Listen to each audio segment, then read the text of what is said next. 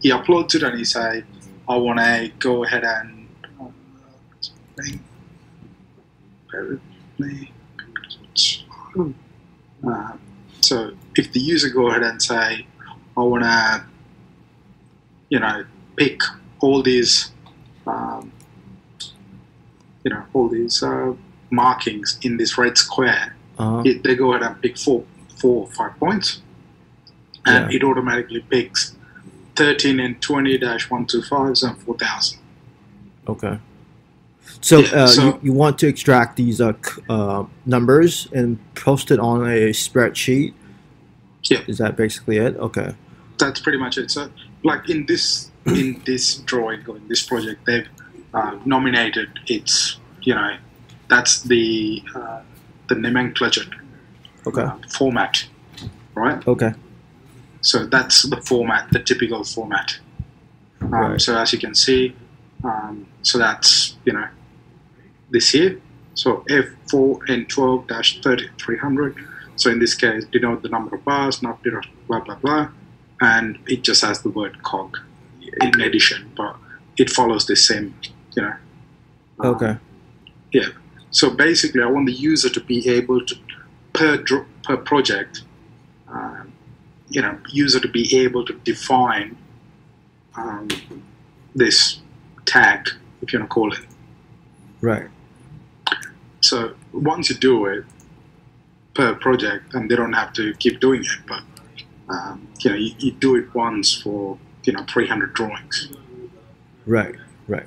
Got But it. as a proof of concept, as an example, I would be looking. Look, uh, you can, you know, I don't mind it being hard coded. Basically, I want to be able to see this 4N12 300 plus this into a spreadsheet essentially. Okay. I don't. and the Yeah, whole, whole reason of this, uh, the whole reason for this project, uh, I, I take it is to save time and automate uh, menial Yeah, tasks. All right. yeah, cool. right now, mate. What, what's happening? The people, um, they just go ahead and you know physically go and count these things. Ah, okay. So um, just want to help the boys out. That's all. That that's very wise and admirable. Uh, so definitely, you're looking at a, uh op, op, optical character recognition (OCR) technology to, to Yeah. be able to extract the, the n- numbers and uh, post that or copy and paste it into a spreadsheet automatically. And uh, this would definitely do a job. Um, it's definitely technically doable. So um, definitely happy to help you out. Um, if you have a more specific um, I'll, I'll, I'll take a look at the the legend or the, the manual instructions but uh, if you have a more specific like statement of work or list of requirements um, sure be, be free to send that out to me and I'll estimate the At the moment, this is just the example. right So uh, all I want to say is as part of the example, um, just a spreadsheet. I don't care if it's hard coded in Python or whatever.